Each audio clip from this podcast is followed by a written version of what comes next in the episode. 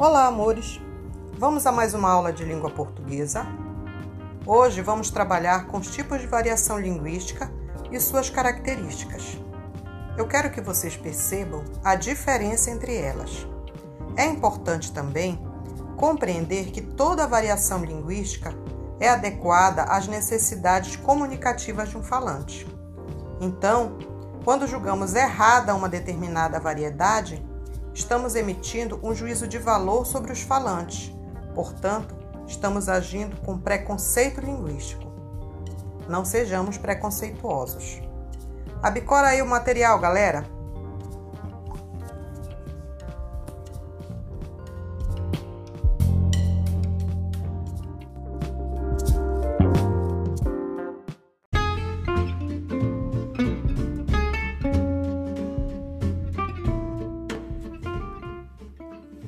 Bom dia, amores!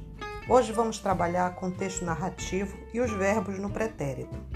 Na atividade, temos o texto Lembranças do Passado, da autora Rosiclé Martins, que faz parte do livro Cidades Brasileiras, o Passado e o Presente. No livro, a autora mostra como surgiram as cidades e que mudanças ocorreram com elas ao longo do tempo. Eu quero que vocês percebam a ideia dos tipos de pretérito no texto. Vamos lá, galera?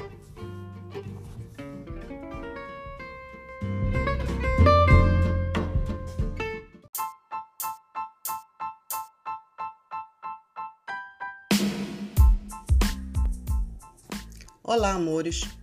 Hoje estudaremos os tipos de variação linguística. Já sabemos que variação linguística é a possibilidade de variar de se expressar de diferentes maneiras em uma língua de acordo com o contexto. Agora, vamos conhecer e distinguir os tipos de variação linguística.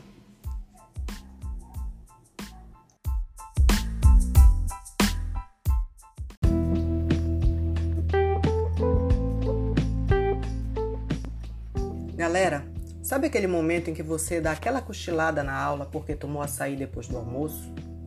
Lá no Maranhão eles fazem a mesma coisa, mas não chamam de açaí. Lá eles chamam açaí de jussara.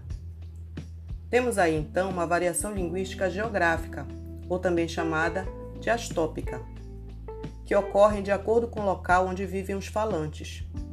Vamos lá no material conhecer os outros tipos de variação?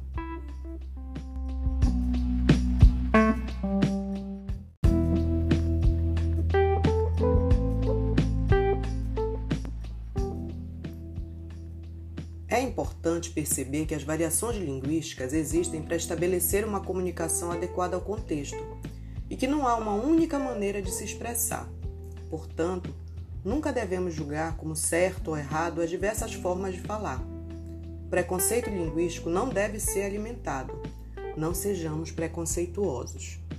Vamos à aula de hoje conhecer os tipos de variação linguística. Boa aula!